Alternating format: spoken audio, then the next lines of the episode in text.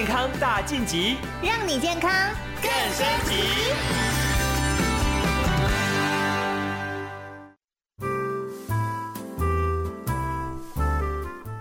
健康大晋级，朋友们，今天我们很高兴邀请到的是我们的中国医药大学附设医院台北分院的骨科主治医师刘国阳医师，刘医师你好。各位听众朋友，主持人对大家好，是刘医师。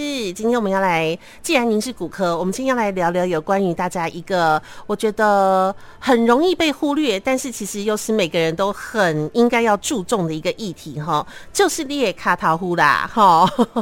我们的膝盖的问题哦，哎、欸，膝盖的问题其实有很多，对不对？有的人比如说常有时候扭到啊，或者是什么呃肌肉拉伤啊，但我们今天要讲讲的是关于它退化的问题。那想问一下刘医师啊，这个我们的膝关节哦退化，好，这个到底是会有什么样的一个征兆呢？那膝关节退化的话呢，呃，有几项征兆啊。第一个就是病人当然就是他可能会疼痛，嗯，然后就会出现在门诊嘛。是。第二个就是他可能觉得肿起来了，哦，突然突然就是睡醒了就肿起来了，嗯哼。然后甚至就是说，它除了肿起来之外，摸起来稍微热热的，嗯啊。然后另外一种就是病人可能会觉得，哎，他怎么脚弯曲伸直没办法完全弯曲，没办法完全伸直，是哎僵硬啊，比较膝盖活动比较僵硬。嗯。第五个，呃，有一些病人比较特殊，就是他膝盖在动的时候，甚至会有声音。噼里咔啦，噼里咔啦那种声音吗？哎、欸，甚至我们就是医生会帮病人检查嘛。嗯，那你把手放在他的膝盖上面的时候，哎、欸，怎么？哎、欸，真的有声音？真的会有声音出现哦。是的。那这个是不是已经代表它磨损的很严重了？哎、欸，通常声音既然有声音，它一定有个东西在那个发发声嘛，对不对？对对对。所以当然我们就是要借助一些检查，然后去。Uh. 去把他的声音来来源找出来，是啊，然后再评估是不是会造成他不舒服的原因。哦，然后再决定是不是要，诶，应该怎么处理这样子。是是，哎，刘医师，我想问一下哈，就是我们的膝盖其实就是两个大骨头嘛，对不对？哦，对不起，我 我们这个姿势三块大骨头哦。膝盖除了呃大腿骨是啊，小腿小腿的胫骨是啊，这是主要两个最大的接触面嘛。啊哈，那我们前面还有一个髌骨。哦，哎，前面还有一个髌骨，那个也很重要，对。那这个退化的关系，是因为它中间的那个软骨组织一直磨损的关系吗？退化的话，它其实有几个因素了哈。嗯，呃，我们通通常首先要问病人，你有没有受伤过？嗯哼。呃，比如说他以前呃，有发生过车祸，嗯哼，啊，韧带有受伤过，还是呃学校的时候参加校队，嗯哼，比赛的时候受伤过。是。再来一个就是。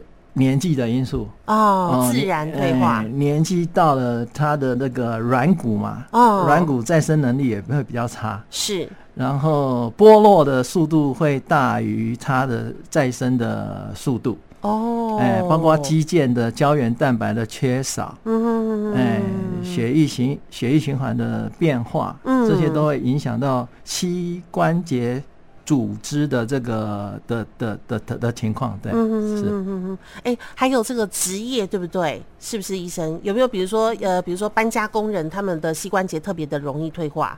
这个倒不一定啊，哦，不一定哦，对，有的人保养很好就对了，要看他有没有呃该注意应注意而没注意啊。我们好像在讨论法律哦，应注意而未注意。如果如果如果他都呃使用都很正常，嗯，不一定会造成伤害。是，哦，真的啊，使用很正常，不一定会造成伤害哦。对对对，对。哦，嗯、那这个膝关节退化有没有，比如说呃某个年龄层的特别多？当然是年纪大的比较多一点啦。但有没有除此之外，某个年龄层或者是说呃男生或女生特别？特别多呢，其实这也不一定啊，哈，嗯，因为有的病人他膝盖不舒服，是因为他先天有这个类风湿的关节炎。哦，啊、嗯，那那当然发病的年龄会比较早一点，是，嗯，啊，或者说他是因为外伤啊，然后。伤到关节面的呃骨折是靠近膝关节面，嗯哼哼，那医生虽然很努力的帮他想办法修复了，但是他还是有一些关节面的问题，嗯哼嗯嗯，哎，啊，这种年龄的退化就会出现的比较早。嗯，啊，如果是因为年纪的增加，然后慢慢出现的退化，嗯，那就当然年纪出现的就会比较晚一点。嗯，哎、欸，那刘医师，我想再问一个问题哦，就是啊、呃，很多朋友都说哈，那我平常都很正常的在使用我的膝盖啊，但突然有一天他感觉不太舒服了，那这个我应该要怎么样检测，说我到底是受伤了还是退化了呢？通常哦，嗯，通常病人来，我们还是要。把问病史哈，嗯，病人病人平常怎么使用膝盖的哈，嗯，可能还是要稍微认真的询问一下病人啊，嗯，虽然有时候问的会病人觉得很奇怪，因为干嘛一直问东问西的。哎、欸，可是我跟你讲，要请医生跟你多讲点话，真的是很多病人求之不得的事。哎，这样我才知道说我到底出了什么状况啊，不是吗，医生？那比如说，我会问他说：“哎、欸，你平常有没有爬山啊？啊，爬山有没有带护膝啊？哦，是是啊，你你爬的山是哪一种山啊？哦，枕头山是柏油路的呢。”还是那个 呃，下雨天之后会泥泞的啊，哦，有，然后你又喜欢搬很重的，啊哈，背很重的背包去的啊，是是是是，然后你是以前有受过伤又跑去爬山的啊，哦，所以所以你要各种组合都有啊，哦，各种的组合，不同的状况，对不对？对。哎，不过医生讲到一个重点呢，我这次查资料，我才发现到说，原来我们的上下楼梯或者是有一些的运动的一些，就我们平常觉得很很正常的，但其实对我们的膝盖都是一个负担，是不是医生？呃，上下楼梯的话，它比较特别哈。嗯。那要呃，我们刚刚有讲骨头有三三三个部分嘛，一个是大腿骨，嗯、一个小腿骨，一个是髌骨嘛。是。对。那通常的话，我就我就讲一一种情况，就是说病人，比如说他坐久了站起来的时候，突然刚开始起步的时候不舒服，嗯，或者他觉得蹲下不舒服，嗯，那个是跟髌骨比较有关系。哦。啊，然后症状都是在膝盖的前面，是，哎，就那个髌骨的周围，嗯哼，啊，那个跟髌骨有关系，嗯。啊，那如果说是走路的话，走路不舒服的话，那可能就是跟大大腿骨、小腿骨的关节面有关系，哦，啊，但有可能是两种都有问题，嗯，啊，那就两种情况都不舒服，是，走路也不舒服，嗯，坐太久站起来也不舒服，是，蹲下也觉得怪怪的，嗯。哇，所以朋友们哦，真的有病要去看医生哦，所以医生多问你几个问题是好事啊。好，刘医生，那我讲到这个退化性关节炎，讲到这些哦，今天刘医生要跟我们讲讲有关于这个有关于跪坐这件事情，其实是对我们的膝盖是有好处的，是不是？哎，是，那我我个人的经验哈，嗯，我有一段时有有一段时间一年多哈，帮大概一百五十几个病人做膝关节镜嘛，嗯，那我我比较不一样，就是说我我我我突然想到说，哎，我病人做完关节镜之后要怎么复健，对不对？嗯哼，那因为有看到一篇呃日日本人发表的论文哈，嗯哼，他做切骨矫正之后呢，那因为我们大家都知道日本人要做。要去跪榻榻米，对不对？哦，对，他们都习惯跪坐，对不对？对，那那篇论文很特别，嗯，他的病人五十二个病人开完刀之后，有四十个病人能够跪重新回去跪坐榻榻米，有他把那四十个病人的相片整合在一张嘛，啊哈，所以我那个印象很深刻，嗯，那我想说，我帮病人做完关节镜之后，我是让病人自己也是。这个定一个目标，就是说让他可以跪坐，uh huh. 完全跪坐。我们讲的是完全跪坐，oh. 就是屁股能够碰到脚踝啊。我 我正常人都觉得好像有点难。啊，重点是病人在自己自己在家里就可以做，对不对？嗯，uh. 呃，不用跑到医院来做，对不对？这是一个复健的一个方式吗？就拉筋嘛。哦。Oh. 啊，我们要让他拉筋嘛。大腿那边跟小腿那边吗？对，前面拉哦，前面拉筋。对对对。那这个东西对我们的这个膝盖的附近到底是帮助在哪里？结果呢？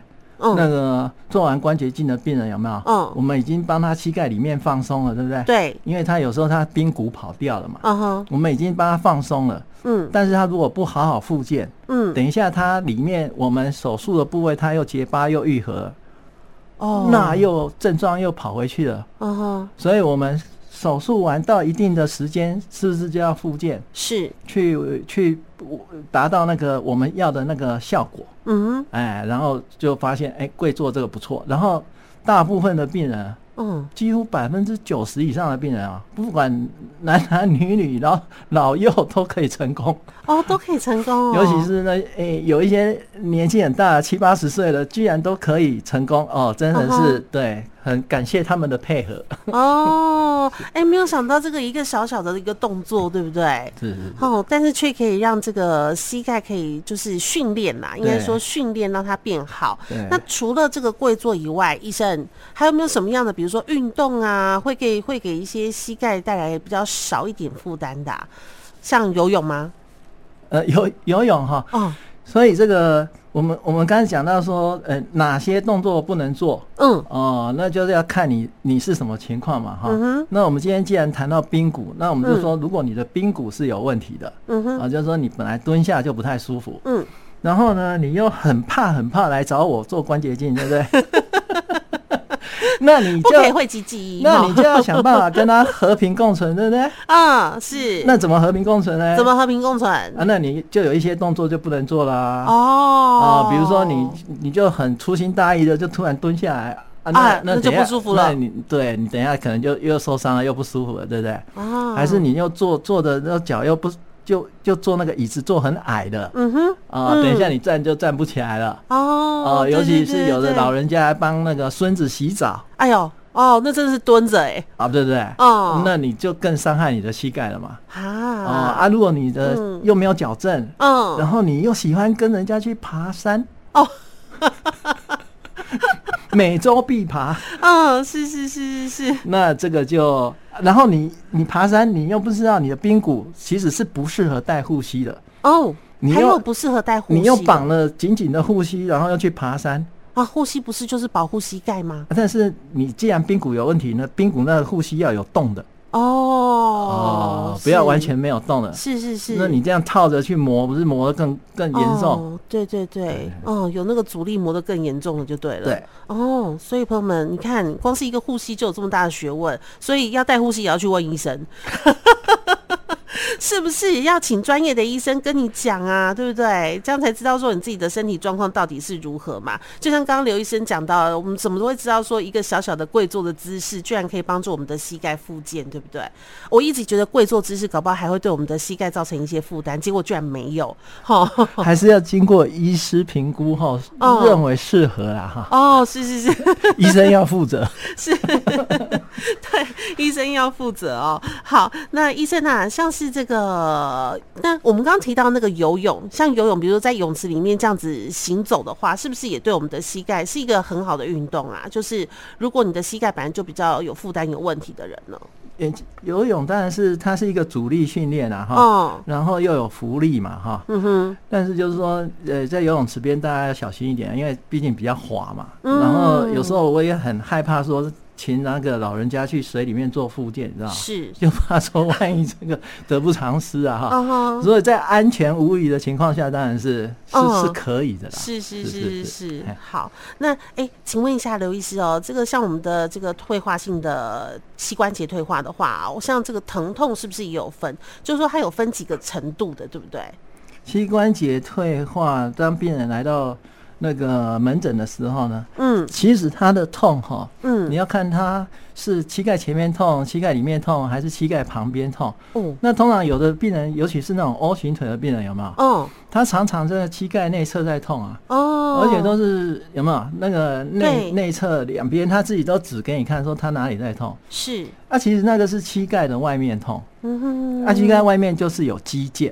嗯，哎、欸，其实那是肌腱痛啊，那跟他的骨头变形有关系。哦，哦，然后跟他的就是这个骨头变形，那个慢慢变形，越程度越来越大，然后运动越来越少，哦、拉筋的机会越来越少，是，然后肌腱变得不好用，嗯、哼哼。所以呢，有时候啊，突然有一天走，嗯、比如说比较忙，嗯，啊，隔天睡醒就开始痛了，嗯，啊、那个是肌腱发炎，是，那是膝膝盖外面痛。嗯哼哼膝，就膝关节的外面，但是还是算膝盖啦。嗯，哎、欸，对。哦，所以还是要请朋友们一定要多多注意哦，因为这个每天都要走路，如果你的膝盖没有什么问题的话，每天走路这件事情对你来讲是稀松平常啊。但你要知道，有一天当你的膝盖开始退化，比如说开始疼痛，或觉得说比较不好使的时候啊，你才会知道说，哇，走路这件事情其实也是可能会要需要一些，比如说经过训练啊，或者是有一些呃角度啊、动作啊，其实还是要多多注意的，对不对，医生？是吧？呃，是的，是的，是的哈。你说的都对。好好好好好，来来来，三点二十六分哦，来，朋友们，呃，今天非常开心的，我们接呃，我们邀请到的是中国医药大学附设医院台北分院骨科的刘国阳医师哦，来跟我们聊聊这个有关于膝关节退化的事情哦。那待会儿我们要进新闻，那下半部呢，我们继续来请刘医师来跟我们聊聊，那怎么样去预防退化性关节炎，还有膝关节的一些治疗方式有哪些哦？好，谢谢刘医师，刘医师。我们下半场见，好，好，大家再见。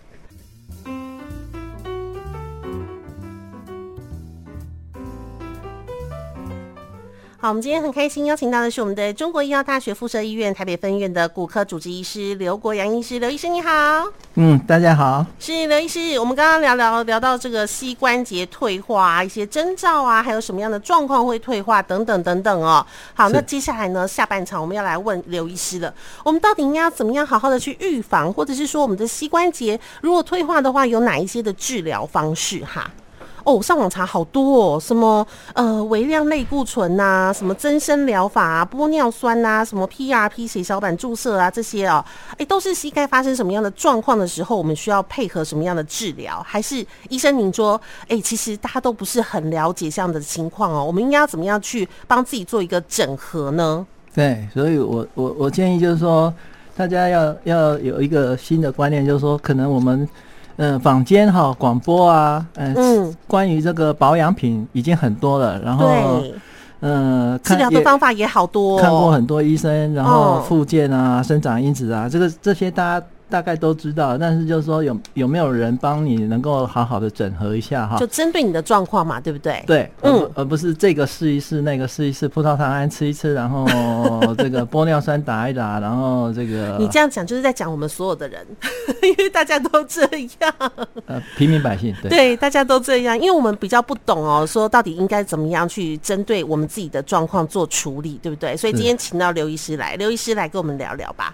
嗯，那那基本上我我我我们建议的话就是说，呃，一一般我们我们看分析嘛，我们分析膝盖的问题的过程，当然就是就会先照 X 光嘛，哈，嗯，然后就是呃看这个呃评估一下大概它的软骨的情况，还有它外观变形的情况嘛，哈，嗯，来决定说它是不是单纯的只用保守治疗就。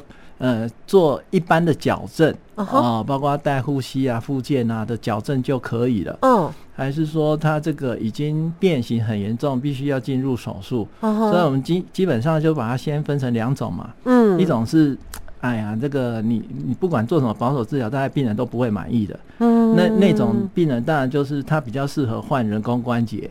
嗯、uh，huh. 就好像我们蛀牙蛀掉之后，你你你是不是呃，它还还有没有救？嗯，还是直接拔掉，然后等一段时间再植牙，这个那个生活功能恢复的会比较快一点。嗯哼，哎、欸，是是这样子，对。嗯，哎、欸，那刘医师可不可以来跟我们聊一下？我们刚刚讲到的，像一些什么呃，比如说什么样的状况的时候，呃，医生可能会建议说你是需要打一点微量类固醇啊，或者是你需要打一点玻尿酸啊，这个是什么样的状况？医生应该会建议的呢？这样子我们可以让听众朋友稍微了解一下，他的膝盖如果出了什么样的情形的时候，应该要做这样的处理哈。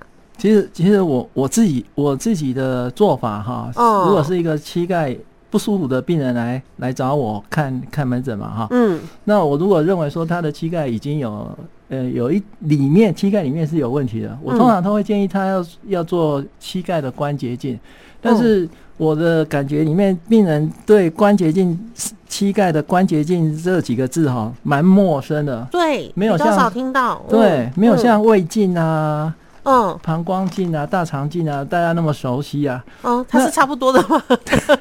它它其实都是内视镜。哦，好。哎、欸，它都是针孔摄影机。是，是是。但是就是可以进去膝盖里面看到膝盖的软骨。哦。膝盖的韧带。是。啊，然后还可以利用这个微微创的这个内视镜来做一个微创的手术。嗯哼，哼。哦，包括刚刚讲的髌骨是不是有不正常的这个？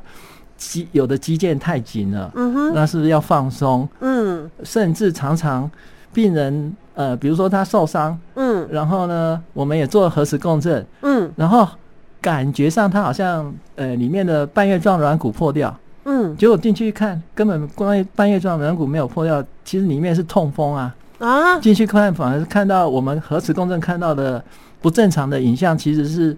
尿酸的结晶。哦，是哦，哦所以所以关节镜做多了，感觉越来越觉得它既然是一个微创手术，然后可以讲说它的 CP 值很高啦，嗯哼，对，对我们的诊断非常有帮帮助，就是你可以直接看到说到底是出了什么样的状况，对不对？通常我们我们看我们要治疗啊，哦，你如果诊断不对啊。嗯，你你你会做了很多冤枉路，走很多冤枉路，就就不对啊。嗯哼，哦，比如说刚刚那个，刚刚我们讲的那个那个病人，他以为他是帮他老婆站在椅子上面收衣服，跌下来受伤，一个月还在痛。那我们认为他是外伤，对不对？嗯。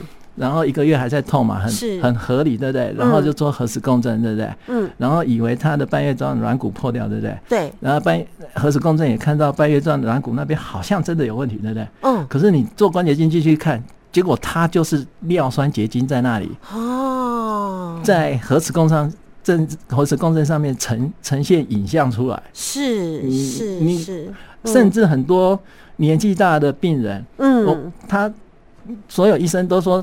看 X 光都说它退化，嗯，但是我们进去看，它在痛，它里面有尿酸结晶啊。哦，所以是不是把那个结晶给去掉就会好？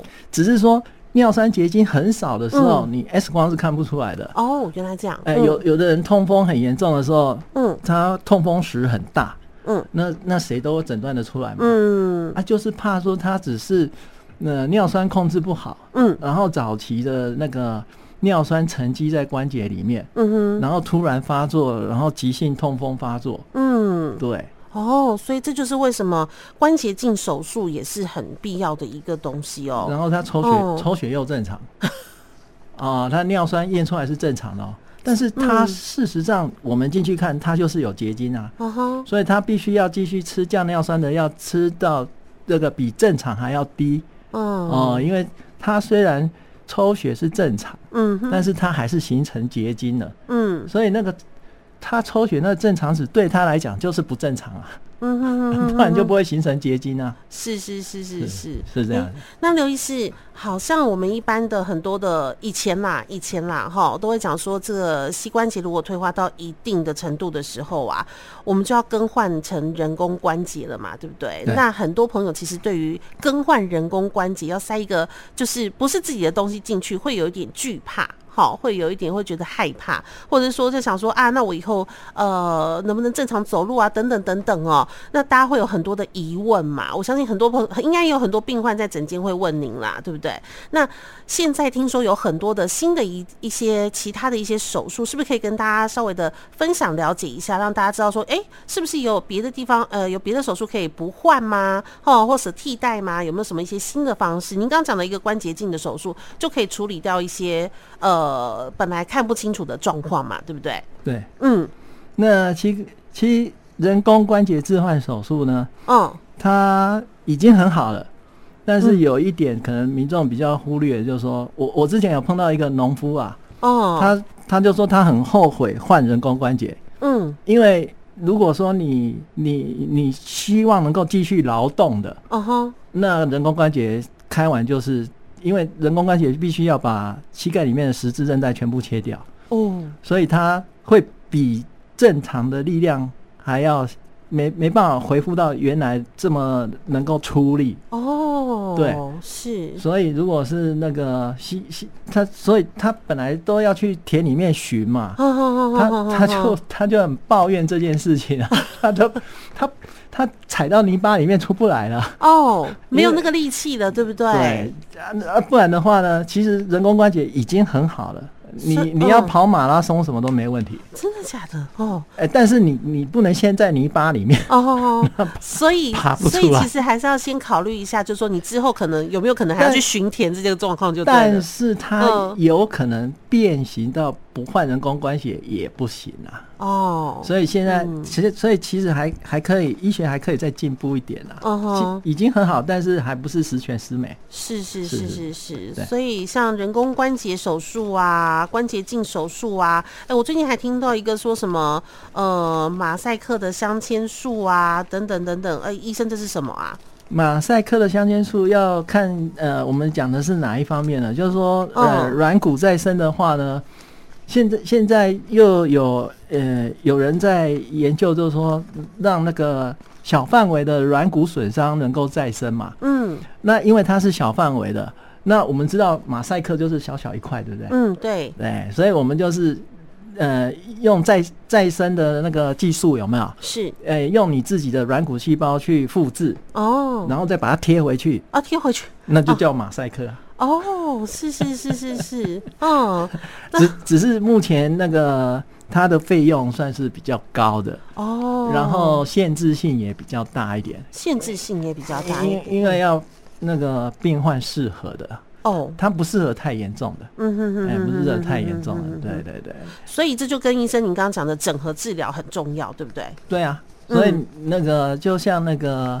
呃，连续剧演的一样嘛，那中医对不对？那、嗯、病人望闻问切完了之后，你你要写处方啊，写、嗯、处方给病人啊。嗯，你可不可以带护膝？哦，什么动作不能做？是，你应该吃 UC two 还是吃这个葡萄糖胺？嗯，还是要吃哦？你需不需要打生长因子？嗯，你需不需要做关节镜再确定诊断一下？嗯，还是说你应该？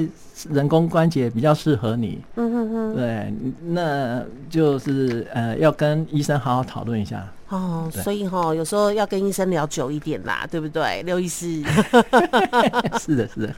所以刘医师在诊间，想办法，对 对对，想办法要跟医师聊久一点，你就会更了解你自己的状况哈。好，那所以我们今天还要再跟聊医刘医师聊下去。医师，膝关节这个如果退化，比如说发炎退化这些哈，我们到底应该要怎么样？平常可以保健它？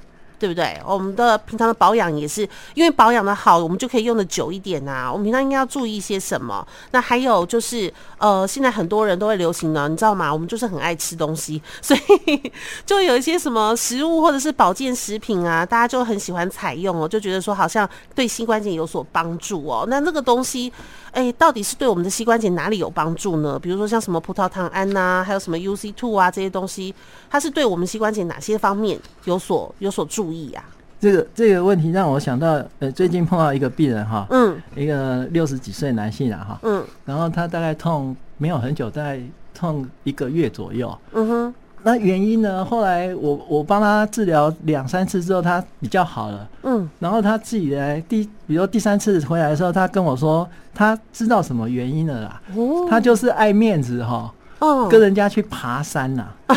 然后呢，嗯，然后他不知道 X 光看起来哈，嗯，已经退化。算是中期的，嗯，哎，还去跟人家爬山，对，他爱面子，跟人家去爬，而且是爬山，然后他又想办法要跟上，你懂吗？是不好意思，这样会痛哦，不好意思落队嘛，落，嗯，对，硬撑就对了，对，嗯、啊，其实他膝盖就不适合这么这种强度的运动啊，哎、嗯，所以所以就是那那。所以他像像他这种情况，像那个病人的情况，他其实就是要要要做拉筋的动作。跪坐吗？你刚刚说拉筋的动作吗？他可能不适合跪坐。嗯，因为我刚刚讲的跪坐是呃矫正之后，嗯，筋放松之后的病人。嗯哼。然后 X 光看起来，呃，还没有变 O 型腿的病人，是是是，像像我刚刚提的这个六十几岁的男生，因为他、哦、他已经有变形了，嗯，所以必须要渐进式的让那个肌腱放松，哦、嗯，一下子去挑战跪坐可能。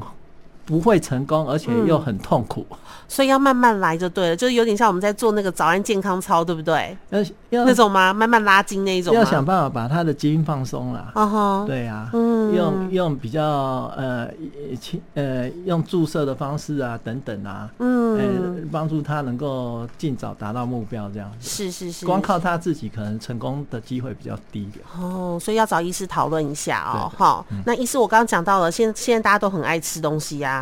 很喜欢用保养的方式来跟大家稍微解释一下，不要大家吃下去什么都不知道，好不好？嗯，葡萄糖胺大家已经耳熟能详了嘛。嗯，那呃比较最近比较流行的应该就是二型呃呃非变性的二型胶原蛋白啦。胶原蛋白啊？哎、欸，非变非变性的二型胶原蛋白，二二型胶原蛋白不是那种吃。吃那个女孩子吃，不是我们吃皮肤那一种啊，乖乖乖，然后 吃漂亮的那种，那么大一罐的啊，那不一样就对了。对，嗯，那个是专门针对软骨哦。破坏与修复的呃平衡的，是。哎去去。去发现了这个比较新的这个的的的补充剂啊，哦，哎，因为它只是胶原蛋白嘛，嗯，所以它其实不是药物，嗯，哎，所以大家都可以呃试看看，而且对对身体没有什么负担呐，嗯哼哼哼哼，这个是这个是就是年轻的时候就可以开始吃吗？还是说要等到开始膝关节退化了以后再来补充呢？这要看你你的情况是呃。